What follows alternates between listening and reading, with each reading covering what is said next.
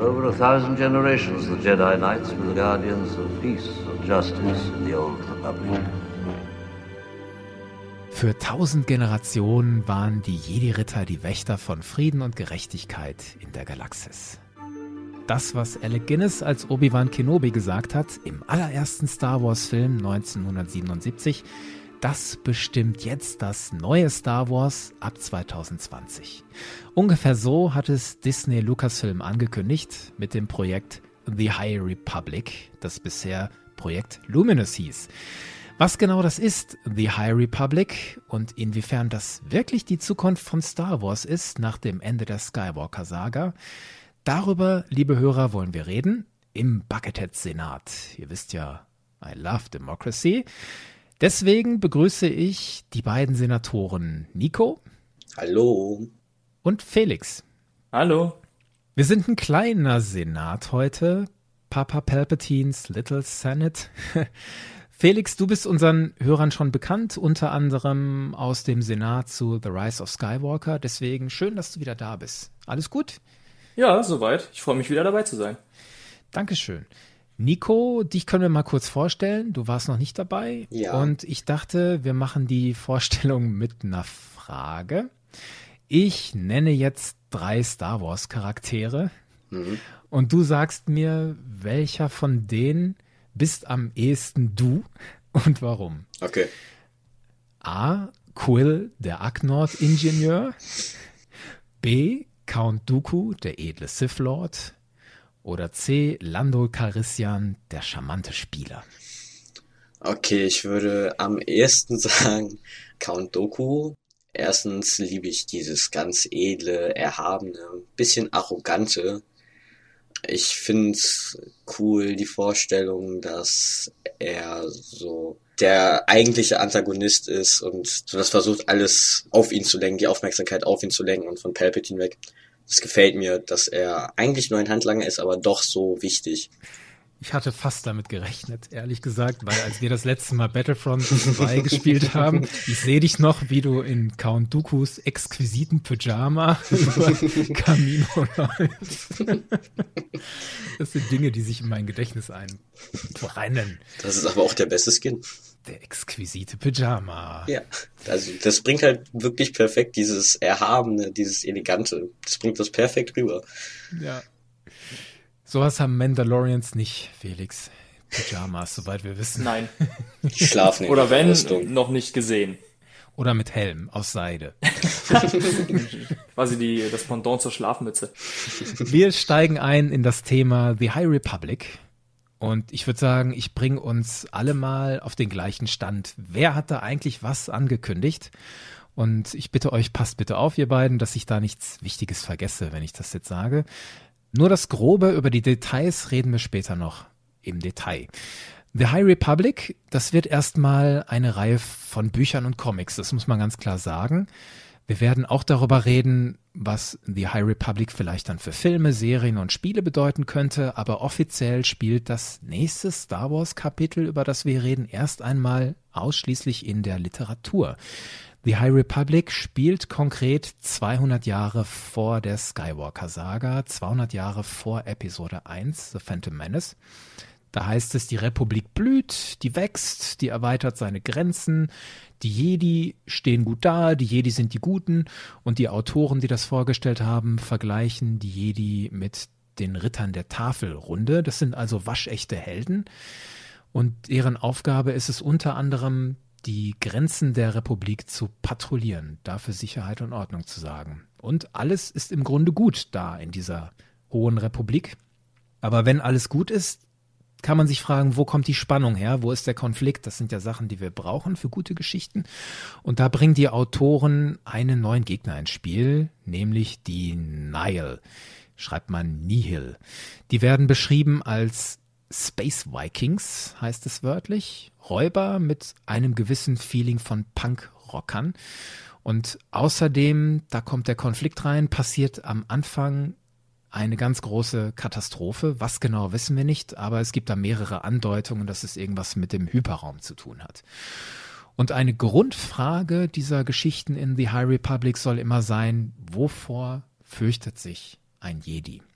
Präsentiert wurde das von Disney, Lucasfilm Press, Del Rey, IDW, Marvel und mehreren Autoren, darunter Claudia Gray, Justina Ireland, Daniel Jose Older, Kevin Scott und Charles Soule.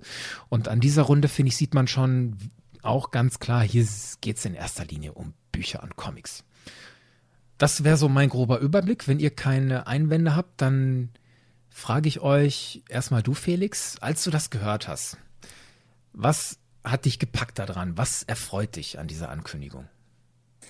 Ja, ich muss sagen, ich war aufgeregt. Weißt du, weil wir haben eine komplett unbehandelte Zeit, die komplett neue Türen aufstößt. Weil ich dachte mir im ersten Moment so, hm, also ich war kurz ein bisschen skeptisch, aber es hat sich schnell wieder gelegt, weil ich mir gedacht habe, zu der alten Republik, also die Old Republic, die war ja damals auch eine komplett neue Zeitlinie und hat uns letztendlich aber Charaktere beschert, die uns heutzutage in den Legends noch so beschäftigen oder auch teilweise so als lieb teilweise Lieblingscharaktere einfach im Gedächtnis geblieben sind, dass ich glaube, dass wir hier wirklich noch eine Menge Potenzial haben, das man ausschöpfen kann. Und ich glaube, wir kriegen vielleicht auch mal ein paar neue Lieblingscharaktere in das Franchise. Nico, wie ging's dir, als du diese Ankündigung gehört hast? Was hat dich gepackt? Was hat dich erfreut? Also ich war sehr überrascht. Ich hatte ehrlich gesagt mit allem gerechnet als mit einer Buch- bzw. Comicreihe. Also da waren meine Erwartungen vielleicht auch ein bisschen hochgesetzt. Ich hatte tatsächlich wieder mit einem neuen Film gerechnet, also ein kleiner Teaser zu der Filmreihe, die ja zum Beispiel Ryan Johnson jetzt macht oder vielleicht auch was komplett anderes. Aber ich bin dann doch letztendlich sehr zufrieden mit dem, um das, was es sich dreht, weil es halt wirklich diese Ära ist, aus der wir so gut wie gar nichts wissen der Einspieler wurde ja am Anfang gezeigt, irgendwie, die, es herrscht eigentlich nur Frieden in der Galaxis. Und dann habe ich mir natürlich zuerst gedacht, okay, was wollen sie da großartig zeigen? Aber wenn man sich dann so weiter reinliest und dann merkt, okay, da gibt es wohl doch noch etwas. Ja, das hat mich schon ähm, dazu geführt, dass ich mich jetzt doch schon drauf freue. Es hat aber gebraucht, ne, bei beiden von euch. Ja. Bei, bei mir ging das auch so. Ich bin nicht überenthusiastisch gewesen bei dieser Ankündigung, wobei ich mich echt erwischt habe. Ich wollte mich da gar nicht reinsteigern, aber dann war ich zufällig nachts wach, als das angekündigt wurde. Ich wusste, dass das um vier Uhr nachts sollte das losgehen mit dieser Ankündigung und dann habe ich dumm Brot mein Handy angemacht, beziehungsweise aus, bin aus dem Flugmodus raus, habe mein WLAN eingeschaltet und dann habe ich mein Twitter eingeschaltet auf diesen Feed, The High Republic, und dann habe ich das verfolgt, was all die Leute twittern und bin dann Stunde dabei geblieben, so mitten in der Nacht und war irgendwie doch gebannt. Und ich bin fasziniert davon. Gerade diese Konzeptzeichnungen, die uns gezeigt wurden von den Jedi, die haben es mir echt angetan. Wir sehen da so viele Jedi verschiedener Rassen. Da sind Twi'lek, Miralan, ein Wookie-Jedi und so viele Lichtschwertformen und diese Roben, nicht diese einheitliche Bademanteloptik, sondern die etwas Wildes, Kreatives, was durcheinander und zum Teil aber auch prächtige Roben mit Weiß und Gold und Ornamenten und zum Teil auch Ranger-artig cool einfach. Ich finde, die sehen cool aus. Und ich finde spannend zu sehen, Jedi, die auf ihrem Höhepunkt sind, die dann aber offenbar durch eine Katastrophe irgendwie getestet werden. Und wahrscheinlich werden manche fallen und andere werden bestehen. Und da ist für mich Star Wars auch immer am besten, wenn wir sehen, wie große und kleine Helden mit ihren Konflikten umgehen und dann entweder tragisch fallen oder über sich hinauswachsen. Und da ist Star Wars für mich immer eine große Inspirationsquelle. Und das hoffe ich mir tatsächlich auch von diesem Projekt. Von daher freue ich mich auch darauf. Aber wir reden ja nicht nur darüber, über die guten Seiten, sondern wir sind ja als Bucketheads auch verantwortlich dafür, to confront our fears. Was besorgt euch denn an dieser Ankündigung? Felix. Äh, ja, das Problem ist, du brauchst natürlich für eine gute Geschichte brauchst du immer zwei Seiten. Du brauchst natürlich die Helden, aber die Helden können ja quasi nur scheinen oder strahlen, wenn du quasi einen Gegenpol hast. Ne, du hast kein Licht ohne Schatten. Und von daher finde ich, haben die äh, Nihil oder Nihil, wie auch immer man sie jetzt aussprechen mag. Ja, Nihil, ne? Noch. Nihil, ja genau, Nihil. Aber ich glaube, die haben eine ziemlich große Verantwortung. Allein deswegen, weil wir sprechen von einer Zeit, wo wir aus der ähm, Prequel-Trilogie ja schon wissen, die Sith können nicht sonderlich präsent gewesen sein. Weil Richtig. in Episode 1 wurde ja auch mal genannt, dass das letzte Mal vor tausend Jahren die Sith bekannt aufgetreten sind. Und jetzt muss man quasi diese Lücke, die die Sith quasi in diesem gut-böse Spiel hinterlassen, wenn man sie nicht mit einbindet auf irgendeine Art und Weise, müssen, also diese Lücke muss ja gefüllt werden. Man braucht einen Gegenspieler, der ungefähr dasselbe Potenzial bietet, dem sich die Jedi stellen müssen. Und da war ich so ein bisschen skeptisch oder ja, ja doch skeptisch könnte man sagen, ob das dieses Star Wars Feeling wird, was man äh, aus den alten Filmen und äh, Büchern halt auch kannte. Aber wie gesagt, da bin ich halt auch, lasse ich mich überraschen, weil ich glaube, dass wir mit der Gegenfraktion wirklich jemanden haben, der diese Lücke wahrscheinlich gut füllen kann, wenn man denen genug Charakter gibt. Mhm, wir werden noch über diese Fraktion der Nile werden wir noch reden. Nico, wie geht's dir? Gibt's irgendwas an dieser Ankündigung, wo du skeptisch bist? Ja, ich habe ein bisschen Angst dadurch, dass ja, also die ersten beiden Bücher, das sind ja, so wie ich es verstanden habe, separate Geschichten. Und ich habe ein bisschen Angst erstmal, wie lang diese Bücher werden und wenn sie vielleicht zu kurz sind, dass man die Charaktere nicht wirklich richtig greifen kann. Dass man sich nicht wirklich mit denen verbunden fühlt und man die nicht verstehen kann, deren Handlungen. Und dass das vielleicht dann einen nicht so wirklich ins Buch reinzieht. Davor habe ich ein bisschen Angst, dass die Charaktere also nicht richtig aufgebaut werden, nicht gut genug aufgebaut werden. Das geht mhm. mir ähnlich. Ich sorge mich auch dafür, dass mich das alles noch nicht packt. Aufgrund von ein, zwei, es sind ja drei Bücher angekündigt und zwei Comicreihen im Moment ganz fix. Und gerade weil es nur auf Ebene von Literatur spielt. Ich sage jetzt hier despektierlich nur, bitte nicht falsch verstehen. Ich sage das aus meiner Perspektive. Gerade weil alles neu ist, wird es mir wahrscheinlich schwer fallen, mich da zu connecten. Weil mir gefallen Bücher und Comics aus dem Star Wars Universum bisher immer am besten, wenn sie Figuren vertiefen, die ich kenne, aus den Filmen. Vader in den Comics von Charles Soule, Obi-Wan und Qui-Gon in diesem Buch Master and Apprentice. Damit konnte ich richtig viel anfangen. Und selten habe ich neue Charaktere in Büchern entdeckt, die mir richtig im Gedächtnis geblieben sind. In den Legenden war das Mara Jade, dann war das Thrawn und heute in den neueren Buchreihen waren das ganz wenige Figuren. Da gab es diesen Apprentice von Count Dooku, Rail Avaros, der irgendwie so ein Abtrünniger dann wurde und im Bademantel als Jedi noch mit Frauen ins Bett zu steigen. Also der ist irgendwie wild mir im Gedächtnis geblieben. Aber sonst tat ich mir echt schwer. Allein aus den Büchern heraus, dass mir Leute im Gedächtnis blieben. Lean Costana fällt mir noch ein, aus Dooku Jedi Lost, die Jedi-Meisterin. Die fand ich noch bemerkenswert. Dr. Afra fand ich auch noch ganz cool. Dr. Afra, guter Punkt. Die mag ich auch. Und ich bin gespannt, ob die Bücher das schaffen, so ein rundes Bild aufzubauen in meinem Kopf. Weil ich habe viel mehr Figuren, über die ich gelesen habe, schon wieder vergessen. Wobei, da, wenn man da, wenn ich da kurz einhaken darf, im Gegensatz dazu muss ich aber sagen, wenn man zum Beispiel ältere Romane nimmt, wie zum Beispiel die Bane-Trilogie, das ist zum Beispiel ein Charakter, der über die Bücher etabliert wurde. Und ich finde über die Bücher, also wie gesagt, es gibt ja drei Bücher, wirklich ein rundes Bild äh, am Ende von Bane dastand. Und ich sag mal, sie haben ja erst in Clone Wars später erst quasi eine Referenz dazu geschaffen quasi zumindest charaktermäßig. Ich weiß nicht, ob, also ich glaube, die ganze Geschichte ist noch nicht Kanon, aber zumindest der Charakter an sich ist Kanon. Genau. Und den haben sie erst über Clone Wars reingeholt und der hat vorher rein auf Buchbasis quasi existiert. Und da muss ich sagen, da bin ich nicht ganz so skeptisch. Was mir allerdings ein bisschen Angst macht, ist, wenn sie die Geschichten zu sehr ineinander greifen lassen, weil wir reden ja hier für, über Bücher für Erwachsene, für Jugendliche und auch Kinderbücher. Und wenn das alles verwoben wird, ich kenne es von Bekannten, dass sie zum Beispiel Star Wars mögen oder auch genauso enthusiastisch sind bei Star Wars, aber zum Beispiel von den, äh, mit den Clone Wars nicht so viel anfangen konnten, weil es denen zu kindlich gemacht war. Wobei ich aber auch sage, die Story war halt, ich finde, alles andere als nur für Kinder gemacht. Hm. Aber eben diese Erscheinung hat sie so ein bisschen abgehalten, sich in die Materie ein bisschen tiefer ja, fallen zu lassen. Und da könnte ich zum Beispiel das Problem sehen, oder wo ich ein bisschen Angst vor habe, dass wenn sie die Geschichte auf die Sachen gleichmäßig verteilen und du dann sagst, ja, aber das Kinderbuch, weiß nicht, das spricht mich nicht an oder das, das, das interessiert mich nicht so, dass du dann einen Teil des Gesamtbildes dann verpasst, der eventuell essentiell werden könnte.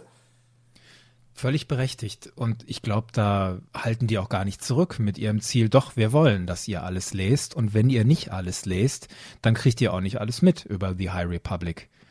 Und es wird nicht reichen, nur ein Buch zu lesen. Wenn es jetzt zum Beispiel dieses Buch, das erste, was rauskommen soll, The Light of the Jedi oder nur Light of the Jedi von Charles Soule, das soll erscheinen am 25. August. Das dürfte so das Flaggschiffwerk werden von High Republic und da wird nämlich die große Katastrophe beschrieben werden, um die es geht, die alle Konflikte auslöst. Bisher wissen wir nicht viel über dieses Buch. Auf dem Cover sehen wir, ich glaube, fünf Jedi. Vorne im Vordergrund diese blonde Jedi-Frau. Und diese Jedi-Frau, die heißt Ava Chris, hat der Charles Soule verraten. Und der Wookie-Jedi im Hintergrund heißt Buriyaga Agaburi. Wie sonst sollte ein Wookie heißen? Und wenn wir dieses Buch nicht kennen, können wir das mit den anderen, glaube ich, vergessen. Wobei die Autoren auch betont haben, jedes Werk steht für sich. Also in jedem Werk wird voraussichtlich erstmal ein neuer Held etabliert in einem eigenen Konflikt. Jedes Mal ist das Muster ähnlich, weil der Held wird irgendwie mit seinem Raumschiff aus dem Hyperraum gezogen und ist irgendwie in den Randgebieten unterwegs und muss dann irgendwie zusehen, wie er zurechtkommt und dann wird er offensichtlich gegen diesen Nihil geworfen. Ähnliches Schema anscheinend. Und es kann ja sein, wenn wir auf dieses Verwoben gucken, was du angesprochen hast, Felix, dass irgendwann so Avengers-mäßig. Ja, das habe ich mir diese, auch gedacht. Ja, ne? Dass ja. alle diese Helden dann irgendwann, wenn sie etabliert sind, dann in einem großen gemeinsamen Roman, vielleicht in Phase 2, wie das heißt, dann aufeinander geworfen werden, miteinander agieren, gegeneinander agieren. Das könnte sein, das ist jetzt Spekulation, aber ich meine, warum sollte Disney Lucasfilm das nicht genauso planen? Gerade wenn so eine Marke wie Marvel und Leute, die damit erfahren sind, da mit im Boot sind. Das, das bietet sich doch geradezu an. Also ich bin mir auch ziemlich sicher, dass es mindestens ein oder zwei, ich sag mal in Anführungszeichen, Cameo-Auftritte geben wird. Also, dass in dem einen Buch, wenn die dann jetzt gerade auf dem, im Jedi-Tempel sind, dass man da irgendwie auf einen anderen Charakter aus einem anderen Buch treffen wird und ich bin mir zu 100% sicher, dass das nicht die letzten Bücher sein werden. Also ich glaube nicht, dass die wirklich mit diesem einen Buch, dass die Geschichte schon zu Ende äh, erzählt sind. Also Disney promotet das ja schon ziemlich stark und da glaube ich auch, dass wir davon noch mehr sehen werden. Und worauf sie sehr Wert gelegt haben, und das entkräftet vielleicht auch Felix deine Sorge, ist dieser Umstand, dass die Autoren nach der ersten Idee, die angeblich 2014 auf dem Markt war, sich dann 2018 mehrere Tage auf der Skywalker Ranch in Kalifornien getroffen haben und da ihr Konzept gemacht haben und ihre Storylines besprochen haben. Und sie betonen auch, das ist so im Marketing von The High Republic immer wieder vorne drin, wenn wir Autoren an einer Stelle ein Problem hatten, dann hatten wir die Möglichkeit, die anderen Autoren zu sprechen, uns mit denen abzusprechen.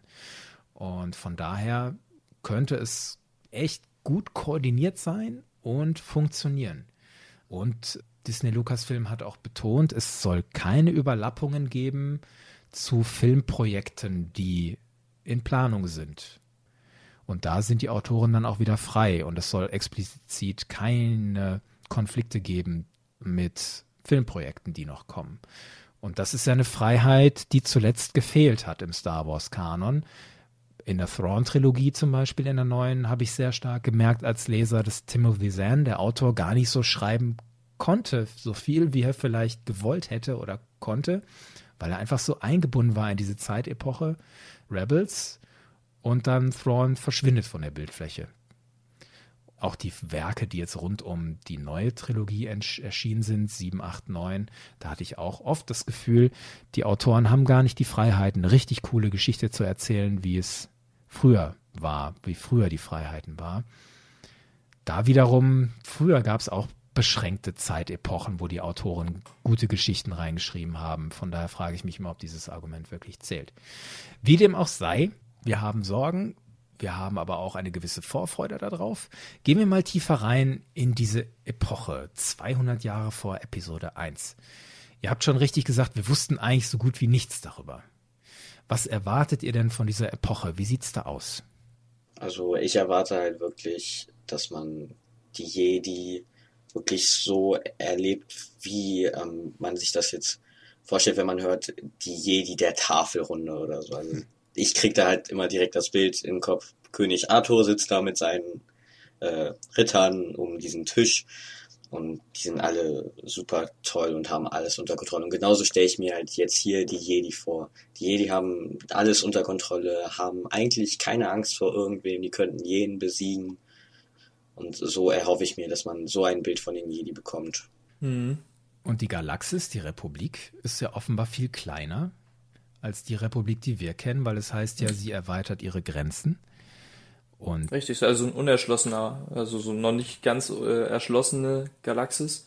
Und ich glaube, das wird auch so ein bisschen wie so eine Art, na, ich will es nicht Kreuzzug nennen, aber ich glaube, es wird ja auch sich ein bisschen um Jedi drehen, die jetzt nicht unbedingt im Zentrum, im Jedi-Tempel, von da aus dann quasi die Hüter sind und nur zu Problemfällen aufbrechen, um für den Frieden zu sorgen, sondern auch so ein bisschen so die Randgebiete zu erkunden. Ne? Wir hatten diese Ranger-artigen Jedi, ja so ein bisschen so auf Patrouille durch die Randzonen der bekannten Galaxis oder der republikanischen Galaxis dann unterwegs sind und versuchen, diese Grenzen ein bisschen zu erweitern. Ich glaube, das wird noch viel Stoff geben, der uns da quasi so ein bisschen, ja, okay, ich meine, wir kennen vielleicht verschiedene Planeten oder auch verschiedene Systeme, aber die sind vielleicht zu der Zeit noch gar nicht so erschlossen und wir kennen sie zwar aus der etablierten Star Wars Geschichte, aber wie ist sie denn überhaupt dazu gekommen oder wie ist sie denn überhaupt zu dieser Galaxis dazugestoßen? Was gab es vielleicht für Konflikte und für Probleme, die man vorher hatte, bevor sie letztendlich dann quasi sich der äh, Republik angeschlossen haben? Ja, genau, die Republik expandiert ja wirklich so ein bisschen und ich bin mir sicher, dass nicht alle Welten das wirklich gefreut hat. Ich glaube, einige Welten wollten wirklich eigenständig bleiben und haben sich bestimmt mit Händen und Füßen dagegen gewehrt. Und da bin ich auf die Rolle der Jedi gespannt, ob sie wirklich, wie du das Felix mit den Kreuzrittern gesagt hast, dann vielleicht auf so eine missionarische Weise vielleicht agieren wollen oder sollen und da dann vielleicht auch in Konflikte geraten. Das ist Spekulation, aber das wäre auch Potenzial dafür, ein Jedi auch zu fallen oder eben nicht zu fallen und seine Rolle zu finden. Und was dieses Erscheinungsbild der Republik angeht, frage ich mich, wie sehr unterscheidet sich das noch von der Republik, die wir kennen aus den Filmen und aus der Old Republic, die wir kennen aus den Legenden, unter anderem aus den Computerspielen Knights of the Old Republic und The Old Republic, das Online-Spiel. Da haben wir das sehr visuell auch immer vor Augen geführt bekommen, dass die alte Republik sieht gar nicht so anders aus wie die aktuelle Republik. Aktuell im Sinne von Palpatine-Zeit. Es sieht so ähnlich aus alles, oder? Ich meine, die Gebäude sind so hoch. Coruscant sieht so aus. Coruscant ist genauso bebaut. Es gibt schon über 6000 Level oder was.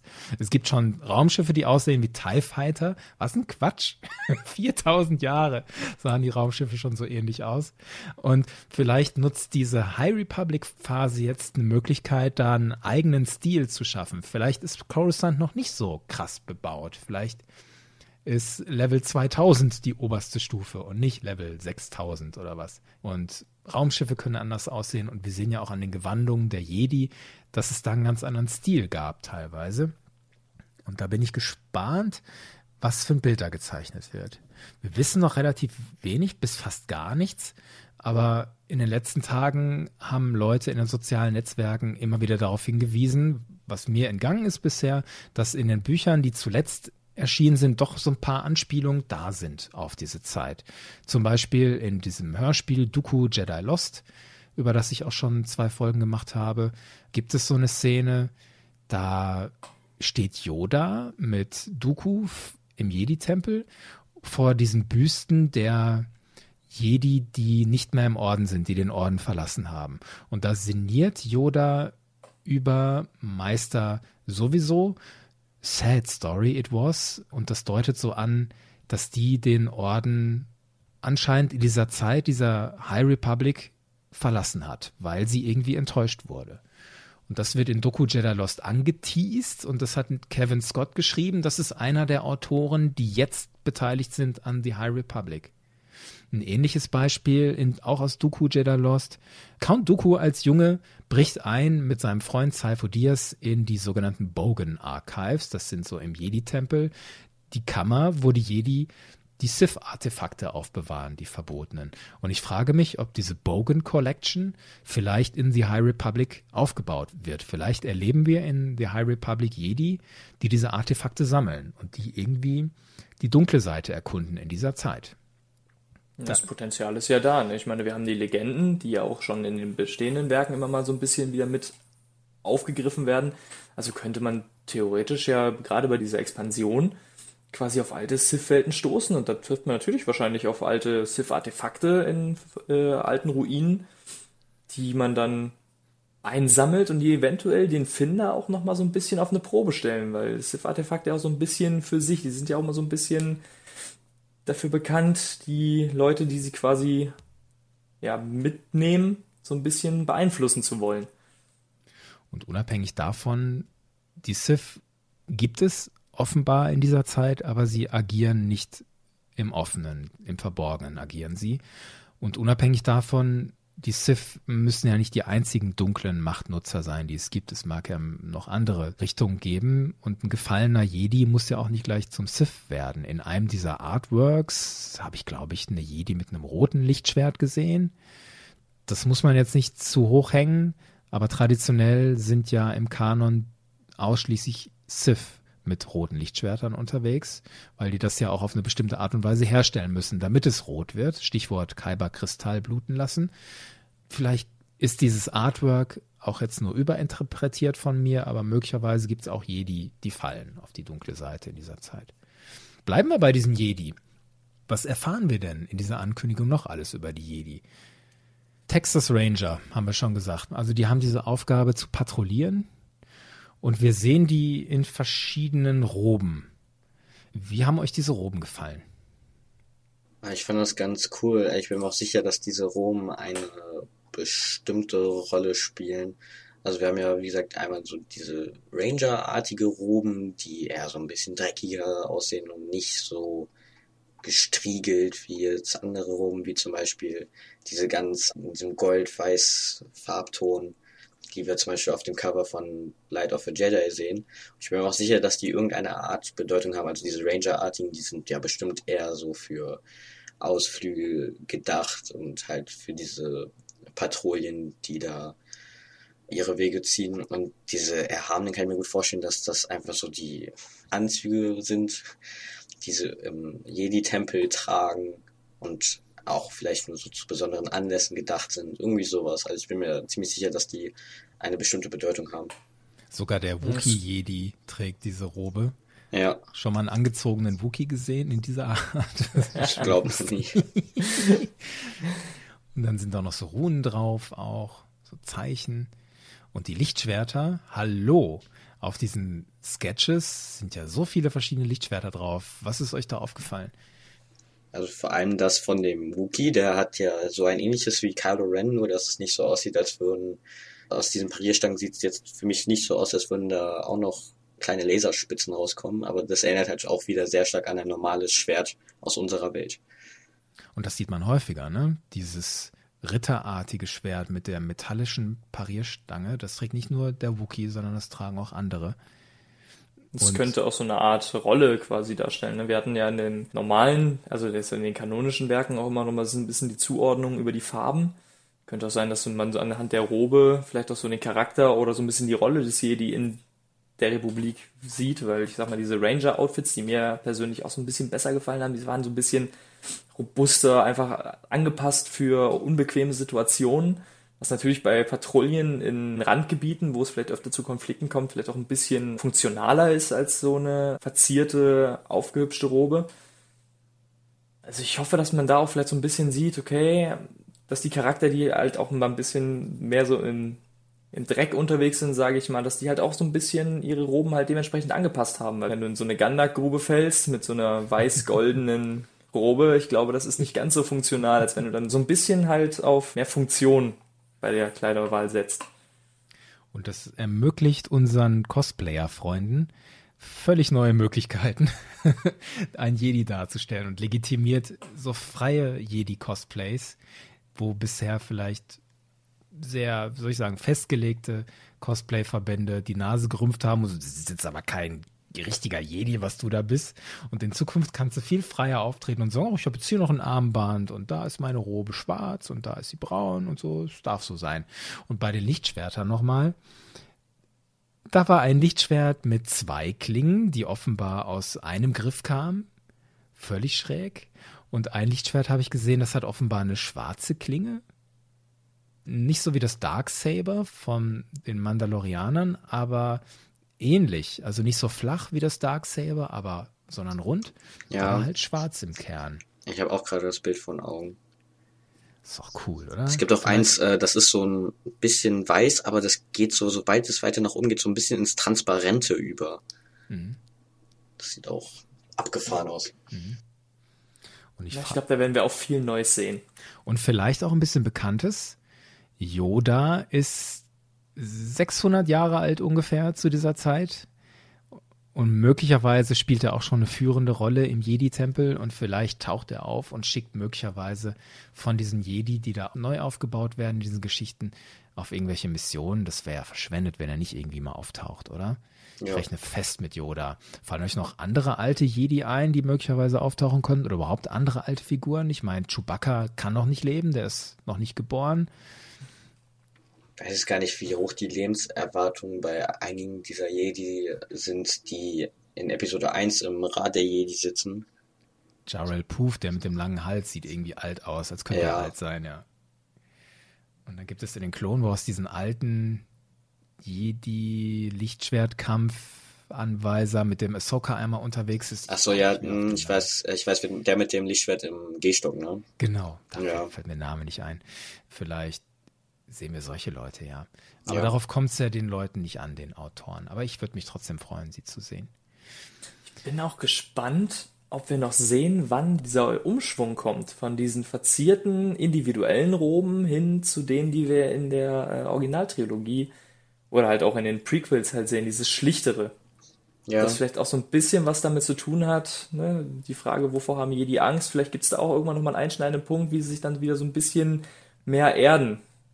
Ne? Weil wir haben ja auch in Episode 3, ne, ich weiß nicht was, Stolz, glaube ich, ne, ist eine Schwäche, die zunehmend verbreitet wird unter den Jedi. Kann sein, dass das eventuell schon mal zu einem Umbruch in Zeiten dieser Hohen Republik nochmal kommt. also diese Robe vermittelt ja auch so ein bisschen Stolz. Also wer auf diese Robe nicht stolz ist, dann weiß ich auch nicht, was da falsch gelaufen ist. Also vielleicht, dass die Jedi halt diesem Vorurteil gegenwirken wollten und das dann halt ein bisschen in etwas Schlichteres abgeändert haben, damit sie nicht mehr damit konfrontiert werden.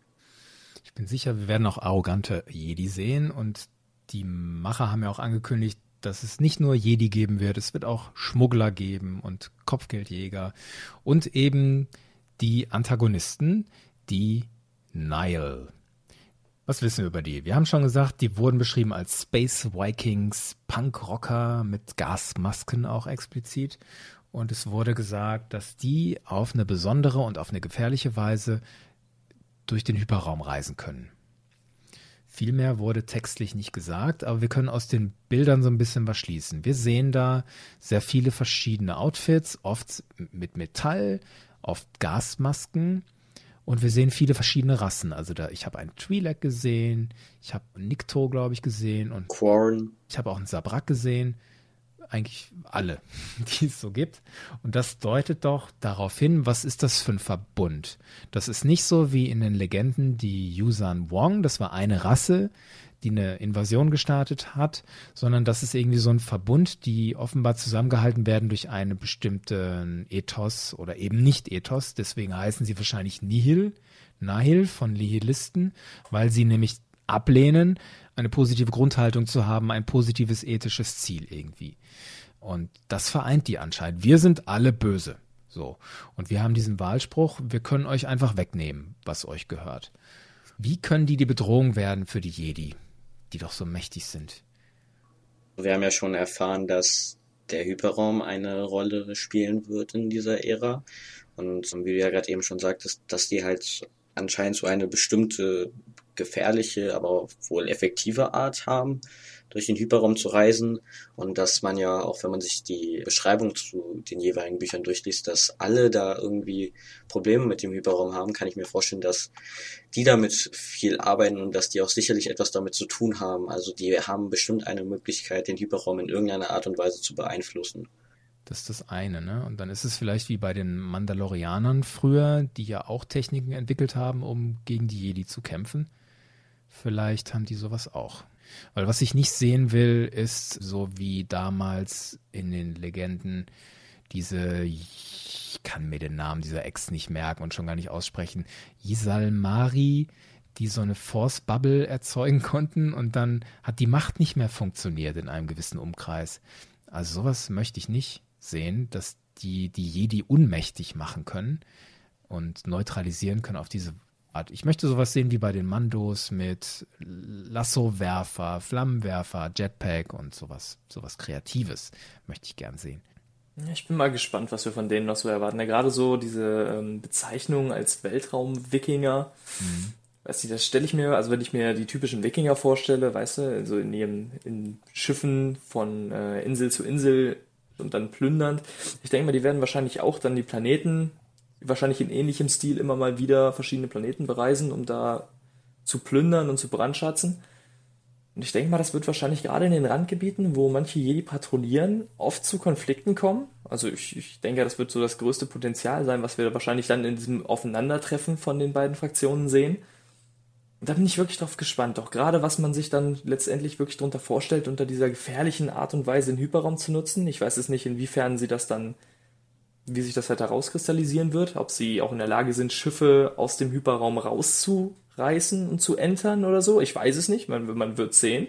Offensichtlich, das, weil in den Buchbeschreibungen ist es fast jedes Mal drin. Ne? Ja. Sowohl in diesem Buch Light of the Jedi heißt es, ein Schiff wird aus dem Hyperraum gezogen und in dem zweiten Buch, in dem dritten Buch, was erscheint, Into the Dark von Claudia Gray, steht auch, da wird ein Jedi-Padawan namens Rafe Sealers in die Randgebiete geschickt und dort wird auch sein Schiff aus dem Hyperraum gezogen. Und im Test of Courage steht auch in der Beschreibung, dass ein Transportschiff aufgrund einer galaxisweiten Katastrophe abrupt aus dem Hyperraum gezogen wird. Wenn es galaxisweit ist, ich weiß jetzt nicht, ob das für alle zur gleichen Zeit gilt, aber ich halte es für sehr wahrscheinlich, dass die Nihil damit irgendwas zu tun haben. Möglicherweise, ja. Von daher, Felix, ja. Wahrscheinlich das finde ich so, ein, so einen spannenden Aspekt. Ne? Ich meine, wenn man sich die Originaltrilogie anguckt, da hat man immer gespannt mitgefiebert, wenn es in einer heiklen Situation dann ne, die Berechnung für den Sprung im Hyperraum. Und sobald du einmal den Sprung dann geschafft hast, warst du quasi in einem Safe Spot. Und eben genau diese Sicherheit, so ja, ich bin jetzt im Hyperraum und die, also meine Gegenspieler können zwar in gleicher Geschwindigkeit mir hinterherfliegen, aber solange ich im Hyperraum bin, bin ich quasi erstmal safe. Das ist ja quasi so eine Komponente, die geht damit komplett verloren. Also das heißt, selbst wenn du im Hyperraum unterwegs bist, heißt das nicht, dass du nicht angegriffen werden kannst. Das finde ich auch sehr spannend und mhm. bietet mir wieder so einen, immer auf, selbst wenn du im Hyperraum unterwegs bist, du musst immer so ein kleines, unwohles Gefühl gehabt haben, glaube ich. Ja, vor allem, wo wir ja auch in Episode 9 jetzt eine neue Art des Hyperraums fliegen kennengelernt haben, dieses Hyperraum-Stottern. Mhm. Ich finde das toll, dass jetzt so langsam diese Komponente des Hyperraums, dass das so ein bisschen erweitert wird, dass man da mehr Möglichkeiten hat, das zu nutzen. Wenn die Nile die Hauptantagonisten sind, wie enttäuscht wärt ihr, wenn die Sith gar nicht auftauchen? Das kommt drauf an. Also ich muss ganz ehrlich sagen, ich bin ja auch eigentlich ein großer Fan der Sith, aber ich sage, wenn die Nihil am Ende eine ähnliche oder auch gleichzusetzende Bedrohung in dieser Zeit für die Jedi werden oder generell als Gegenspieler auch so präsent und mächtig werden, dann glaube ich, kann ich mich in dieser Zeit ganz gut damit anfreunden, wenn man quasi von denen denselben Respekt irgendwann entwickelt. Schließe ich mich an. Muss ich abwarten, wenn ich einen spielen kann in irgendeinem Computerspiel und dann mal gucken, wie sich das anfühlt. Danach kann ich das bewerten, ob ich dann nicht doch lieber auch als Count Dooku in exquisiten Pyjamas wieder rumlaufen möchte. Diese Werke, drei Bücher sind konkret angekündigt. Light of the Jedi von Charles Soule, Into the Dark von Claudia Gray und The Test of Courage von Justina Ireland. Und dann sollen zwei Comic reinkommen. Eine von Marvel von Kevin Scott und eine für IDW von Daniel Jose Older. Welches von diesen würdet ihr euch sofort kaufen, ohne darüber mehr zu wissen? Ich wäre neugierig und ich glaube, ich würde dann wahrscheinlich das erste direkt greifen, was mir irgendwie in die Finger kommt, um einfach mich in dieses Thema einfach reinstürzen zu können. Also ich glaube, ich würde dann auch direkt mit äh, Light of the Jedi direkt starten aber ich glaube, mit der Comicreihe, ich, ich bin da auch auf die beiden Comicreihen bin ich auch sehr mhm. gespannt und ich glaube, das ist auch so, wo ich sage, ja, ich glaube, wenn die rauskommen, wird auch einer der ersten Gänge dann in die nächste Buchhandlung sein oder wo auch immer ich sie mir dann besorgen werde. Aber ich glaube, ich werde da nicht lange zögern, um mich da auch voll reinstürzen zu können. Nico? Ja, ich würde äh, auch einfach direkt zu Release Light of a Jedi nehmen. Dadurch, dass es ja auch das erste Buch ist, denke ich mir schon, dass es ein guter Einstieg ist, äh, um in diese Ära reinzukommen. Ich glaube, ohne das kommt man auch nicht aus. Und bei Charles Soule macht man ja erfahrungsgemäß nicht falsch. Wenn ich äh, an die Comicreihen denke über Vader und ich bin auch dabei, The Rise of Kylo Ren von dem noch zu lesen. Da bin ich noch nicht durch, aber das macht auch einen super Eindruck. Und Charles Soule ist jetzt im Star Wars-Universum bekannt für seine Comicreihen, hat noch keinen Roman geschrieben, aber hat darüber hinaus schon zwei Romane geschrieben, die jetzt auch nicht so schlecht sein sollen. Das ist eigentlich eine sichere Bank. Und das Into the Dark von Claudia Gray ist zwar als Jugendroman angekündigt, aber ich glaube, da komme ich auch nicht dran vorbei, weil mir von ihr Master and Apprentice so gut gefallen hat und Bloodline fand ich auch nicht verkehrt. Und Lost Stars soll auch gut sein was alles von ihr ist, auch eine sichere Bank eigentlich. A Test of Courage von Justina Island packt mich jetzt nicht so. Ähm, Justina Islands hat Spark of the Resistance geschrieben. Das war auch ein Jugendroman mit Blick auf Episode 9 und da mir der andere Roman zur Episode 9 schon nicht so gefallen hat, habe ich da gar nicht erst zugegriffen. Und ich habe hier noch einen anderen Jugendroman im Regal stehen hinter mir, den hatte ich mir gekauft, Force Collector von Kevin Shinnick den habe ich mir gekauft, weil ich dachte, ich muss den haben, das klingt interessant. Und dann habe ich die Rezension gelesen vom Florian in der Jedi-Bibliothek und er hat das ziemlich runtergemacht, dieses Buch. Und dann hatte ich keinen Bock mehr. Jetzt steht das hier ungelesen. Muss ich doch lieber die Republic-Kommando-Reihe jetzt lesen, die Felix mir empfohlen hat. So. so Machst du auf jeden Fall nichts falsch mit. Ja, ich habe auch den Eindruck. Unabhängig davon, das sind die Bücher. Erst einmal für die geplanten Filme und Serien soll The High Republic erstmal kein Setting sein. Das hat Disney Lucasfilm nochmal ausdrücklich gesagt. In der offiziellen Mitteilung steht das drin. Keine Überlappungen zu den geplanten Filmen. Anders könnte das sein bei Spielen. Da hört man inoffiziell, dass Spiele zu High Republic geplant sind. Auch ein VR-Game, also sowas ähnliches wie Vader Immortal. Da freue ich mich persönlich drauf. Und es wird nichts zu tun haben, vermutlich mit dem Nachfolger von Fallen Order, der ja geplant ist. Oder habt ihr da irgendwas anderes gehört? Ja, ich, ich vermute auch, dass Respawn unabhängig von dem ganzen Gehabe an einem Nachfolger zu Fallen Order arbeitet. Und wenn wir jetzt dieses Paket zusammenschnüren, was kommt als nächstes im Star Wars-Universum? Unabhängig von High Republic sind da ja die Filme angekündigt. Zumindest Starttermine gibt es ja erstmal für die nächsten drei Kinofilme. Das sind Dezember 2022, 2024 und 2026 und wir wissen nichts über diese Filme, wirklich gar nichts. Und vielleicht erfahren wir in der Star Wars Celebration Ende August in Anaheim mal was über diesen Film, der 2022 rauskommt. Unabhängig davon, Nico, du hast angesprochen, ist noch geplant die Trilogie von Ryan Johnson, der Regisseur, der Last Jedi gemacht hat. Was wissen wir da? Also, es soll ja auch sich wieder um eine Ära drehen, zu der wir noch gar nichts wissen. Es soll auch wieder was komplett Neues sein und sonst habe ich eigentlich nichts aufgeschnappt. Nee, ne, völlig neue Zeit, völlig neuer Ort und zwischendurch hat Ryan Johnson selbst so in Frage gestellt, ah, ich weiß nicht, ob das überhaupt was wird. es war recht still geworden auch um diese Trilogie. Mal gucken und unabhängig davon sind noch zwei Filme geplant, einer von dem Regisseur J.D. Dillard und einer von Kevin Feige, dem Mann hinter den Avengers-Filmen. Auch da wissen wir noch gar nicht, worum es geht. Und meine persönliche Hoffnung liegt ja auch sehr stark auf Disney Plus, die Obi-Wan-Serie, die Serie zu Cassian Endor und Mandalorian Staffel 2. Von daher, unabhängig davon, ob der High Republic was wird oder nicht, there's always hope. So sehe ich das auch. Ist euch noch irgendwas oh. wichtig?